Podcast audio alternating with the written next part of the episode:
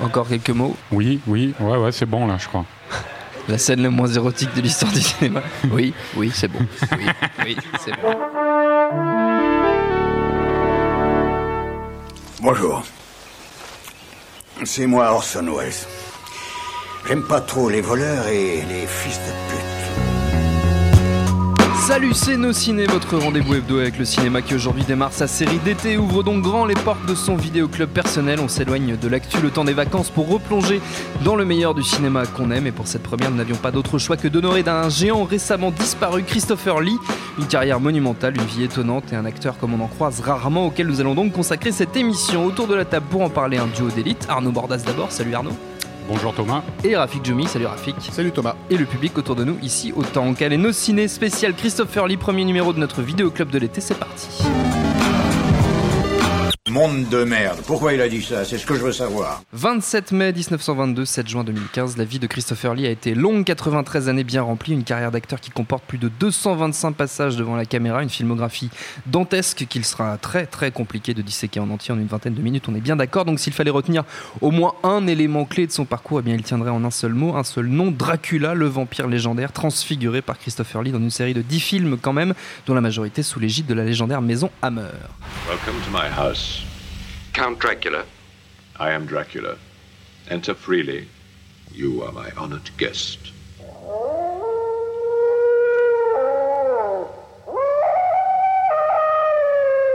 Listen to them. The children of the night. What music.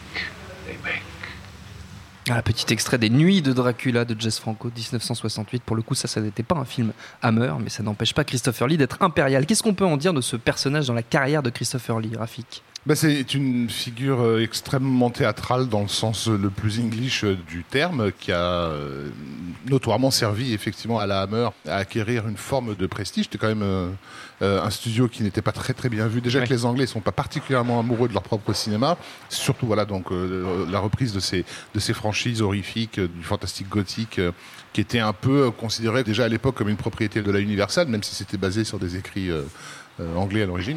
Donc voilà, faire venir des gars comme Christopher Lee ou même Peter Cushing, c'était s'assurer un membre un peu, un peu royal. Je ne sais pas si à l'époque il, avait déjà traîné sur les planches. Euh, euh, prestigieuses, mais il a, ça a été son grand coup d'éclat, on va dire, en 58. mais, il a amené une, prestance et une diction théâtrale parce que les Anglais respectent plus le théâtre que le cinéma. Arnaud?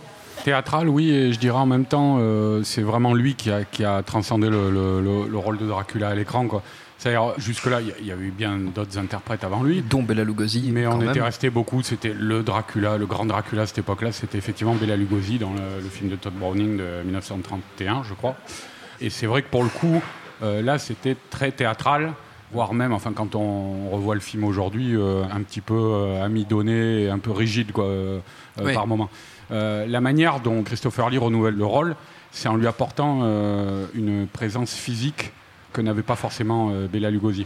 Non seulement, enfin, c'est à la fois un panache, un mélange quoi, de prestance aristocratique et en même temps d'animalité. Euh, moi, je me rappelle euh, quand j'ai découvert, j'étais gamin, quand j'ai découvert le, Dracula de Christopher Lee, les scènes où il se bat avec Van Helsing, notamment mm. avec Peter Cushing, c'est surprenant. Quoi. Il, y a, un vrai, même de la part de Peter Cushing, il y a une sorte de violence qui était vraiment nouvelle.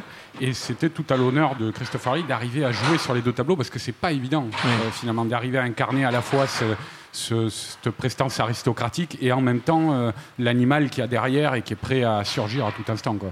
Donc moi je trouve que c'était ça qui était vraiment impressionnant dans sa, son interprétation de Dracula. Oui, et puis il a, retiré un peu le côté euh, un peu ridicule que, que Bela Lugosi avait. Côté outré, un petit peu. Tout à fait. En fait, euh, Lugosi, il déjà Lugosi c'était des productions américaines et Dracula il incarnait assez clairement la vieille Europe. Donc il parlait, dans, un, voilà, il parlait dans un, anglais absolument exécrable, etc. Alors qu'effectivement Christopher Lee, lui, c'est vraiment l'anglais d'Oxford parfait. Mm. Euh, donc il y a ça. Et comme le dit Arnaud, c'est justement ce, mélange d'aristocratie et d'animalité, il a complètement euh, remis au premier plan le caractère euh, éminemment sensuel et sexuel du personnage de Dracula, et ce faisant, à travers les films de la Hammer, qui étaient quand même à l'époque des films qui étaient considérés comme très chauds. Ça peut paraître complètement dingue aujourd'hui, mais avec nos yeux des euh, années voilà, il y a 2000, ouais. des gens qui, qui allaient voir ces films euh, planqués dans leur par-dessus, euh, comme s'ils allaient se taper un boulard. quoi. C'était vraiment très très très mal vu. D'ailleurs, c'est Euh, un personnage Dracula qui a été repris. bah, On parlait de Jess Franco à l'instant. Jess. Franco, c'est un réalisateur de films érotiques Aussi, oui, à tout à fait. Et, euh, et voilà, et l'histoire d'amour forcé entre le cinéma d'horreur et le cinéma pornographique, elle a quand même dé- démarré Mm. autour de, de, de gens qui étaient essentiellement des fans de, de la, en, Fran- en France, des fans de la des productions Hammer, Midi Minuit Fantastique, etc. C'est là que tu vas retrouver les- à la fois les érotomanes et les fantasticophiles. Euh, et les films de la Hammer étaient considérés en leur temps comme, euh, comme des trucs très osés euh, qui ont annoncé d'une certaine façon les swinging 60s euh, le- londoniennes. De manière générale, la Hammer, au-delà du personnage de Dracula, a compté énormément dans la carrière de Christopher Lee parce qu'il n'a pas incarné que Dracula, il a incarné Fu Manchu aussi, par exemple. C'est même, c'est même le seul acteur, Bela Lugosi ou euh, Boris Karloff, euh, c'est- qui étaient les grands ancêtres, quoi, on Ouais. va dire, euh, ne, ne l'ont pas fait. C'est le seul acteur à avoir incarné à la fois Frankenstein, Dracula et la momie, quoi. les trois grands monstres euh, du bestiaire fantastique. Et euh, oui, Et d'autres voilà, d'autres figures, effectivement, comme Fu Manchu, euh, Henri de Baskerville aussi, dans- Oui. dans, Le Chien de Baskerville, il est assez, assez merveilleux dans ce rôle-là, il est terrifiant, je trouve. Mais ce qui est frappant, en fait, c'est. euh, on, on peut le voir aussi dans Dracula, mais euh, dans la période Hammer, ce qui étonne le plus, c'est sur euh, La malédiction des pharaons, euh, qui n'est pas Mm. forcément le, le meilleur film de Terence Fisher, mais où il joue donc la momie, euh, Christopher Lee.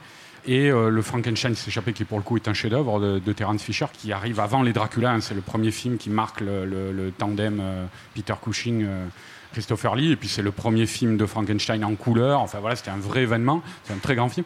Mais ce que je veux dire, c'est que dans ces deux films-là, on a un- une facette du talent euh, de Christopher Lee qui n'est pas négligeable, c'est son talent de mime. Mm. Euh, parce que ce sont des rôles muets, le monstre de Frankenstein et la momie, et qui sont entièrement basés sur la démarche, sur la, la- la manière qu'il a de mouvoir son corps, euh, les expressions euh, assez limitées qu'il peut avoir, et il est brillantissime dans, dans- dans- dans ce genre de rôle. À chaque fois qu'on a fait appel à lui pour des rôles pareils, c'est vrai que sa voix était très importante aussi, Oui. c'est pour ça que c'est un acteur qui avait une gamme Une palette une très très palette étendue. très large, effectivement.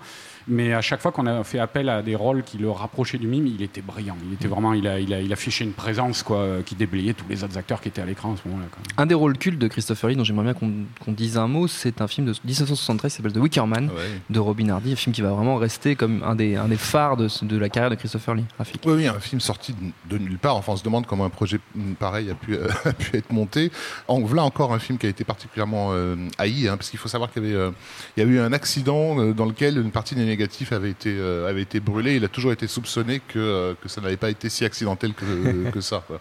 Mais effectivement, c'était un, un grand retour, parce qu'à cette époque-là, la Hammer était vraiment en, en perte de vitesse. C'était l'époque où où ils avaient tenté leur, euh, de faire des coproductions avec les, les films de Hong Kong, dans des productions qui étaient quand même assez embarrassantes. hein, mélanger Dracula et le Kung Fu, c'était plutôt moyen. Bref, The Wicker Man, qui est un, un- un truc écrit par Anthony Schaeffer, qui sera le, le futur scénariste de Amadeus notamment, film terrifiant et assez érudit qui arrive à une époque de libéralisation, euh, bon déjà sexuelle évidente, euh, féminisme galopant et euh, peace and love, et, enfin en gros le New Age qui prétend euh, euh, s'inscrire dans une tradition euh, ancienne et, et- et celtique, et ce film va rappeler de quoi sont faites ces traditions celtiques. De violence, de- essentiellement. de- essentiellement de violence et de sacrifice humain. Enfin, en gros, tout ce concept de ce qui, de ce qui a nourri autrefois les sociétés, et notamment les sociétés matriarcales, euh, et, et- et qui semble aujourd'hui avoir été complètement, euh, Oui. complètement zappé. Quoi. Oui, ces sociétés euh, fertiles, enfin, ces sociétés de la fertilité étaient quand même basées sur le, sur le sacrifice humain. Et c'est un film qui est encore aujourd'hui. euh, extrêmement dérangeant Mm. et que Christophe Ali considéré comme un euh, de ses, de ses meilleurs rôles euh, enfin il joue le rôle de dans, lors de Summer Isle Qui est donc Euh, le chef un voilà, petit peu de, la, de cette de la- de- communauté. de cette communauté euh, qui vit sur une île. Voilà, complètement euh, allumé, qui débute euh, le film par un discours euh, glaçant et, il considérait que c'était effectivement un de, ses, un de ses meilleurs rôles. Donc ça, c'est vraiment un, un film à voir. Euh, si vous avez du, du temps à perdre ou, ou des, ou des copains à, à amuser un peu, vous pouvez aussi enchaîner avec le remake euh, qui avait été Oui. fait euh, donc dans les années 2000 avec Nicolas Cage notamment, et qui est un, un, un Z, un nanar euh, Oui. extraordinaire, De euh, assez, assez, assez hilarant. Avec Nicolas Cage qui fout des nions à un paquet de bonnes femmes. Il passe, il passe tout le film, euh, voilà, pieds dans le ventre. péter la gueule à des nanas, et c'est Nicolas Cage, quoi. Donc c'est vraiment un Donc, de- show. de, voilà. toute façon, ça, ça va très très loin avec Nicolas Cage. On continue sur la carrière de Christopher Lee.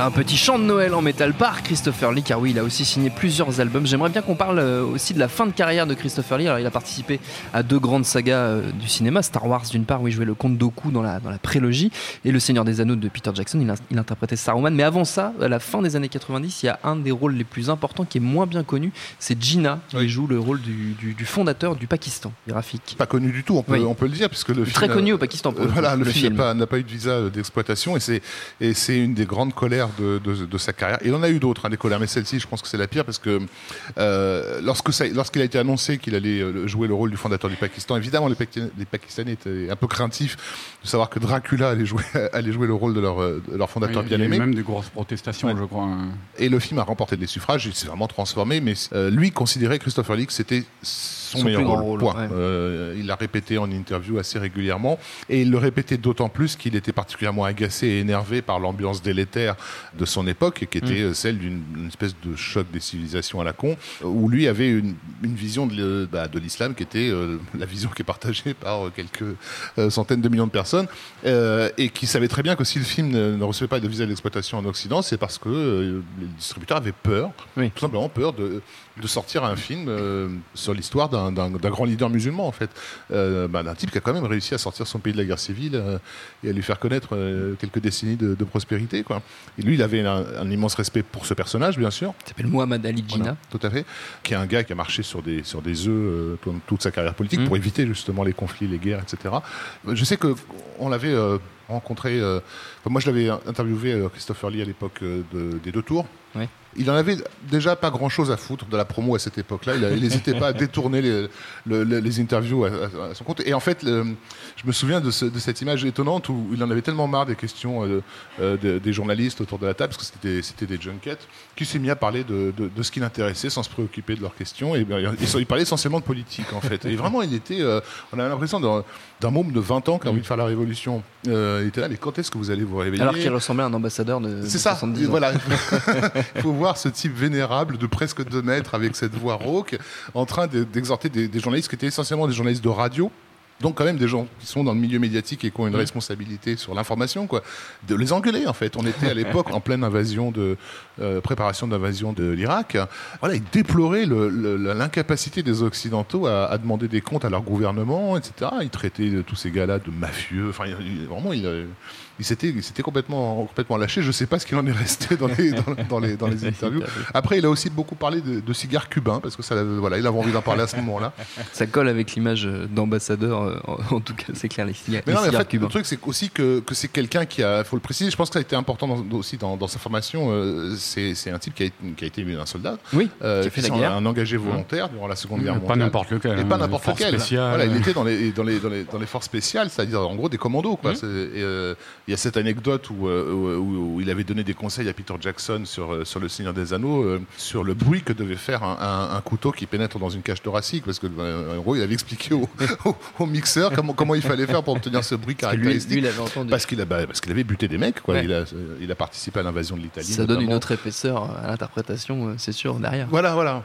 Donc la violence physique dont il pouvait faire preuve et que qu'on évoquait, qu'on évoquait tout à l'heure, elle, elle, vient aussi de, de ce qu'il a, de ce qu'il a vécu à cette époque et sa vision du monde aussi, euh, sa vision un peu désabusée de. Mm. On peut le dire, il avait tendance à considérer les gens comme des moutons, quoi, et ça l'énervait.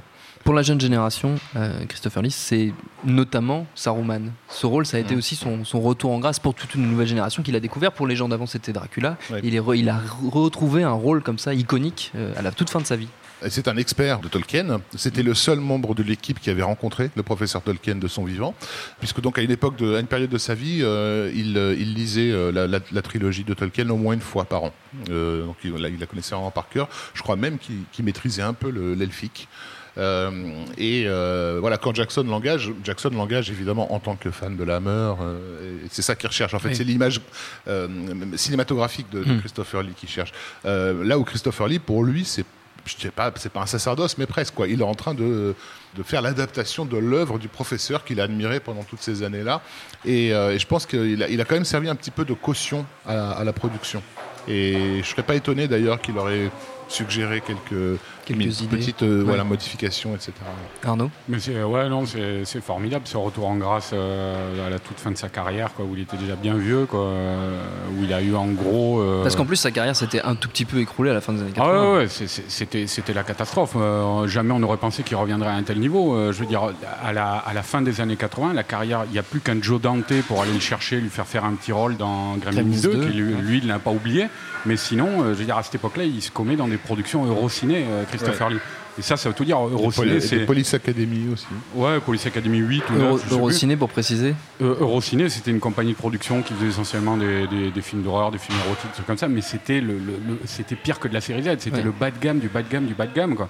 Et voir un, un acteur de sa prestance et de sa renommée dans des films comme ça, c'était chaud. Quoi.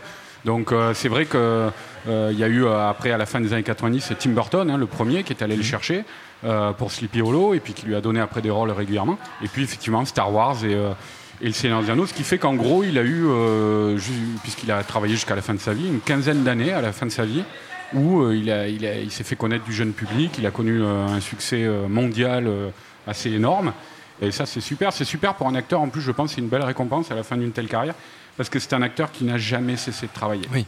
Euh, pendant disait au 60 début de ans. l'émission, 225 films, Voilà. plus de 225 Et films. c'était un vrai, c'était pas une, une question de, c'était un vrai sacerdoce chez lui. Enfin, c'était une, une vraie position euh, euh, qu'il avait, où il disait un acteur se doit de travailler tout le temps. Et c'est pour ça qu'il signait contrat sur contrat, quand bien même il se retrouvait dans à une époque dans des séries B, des séries Z.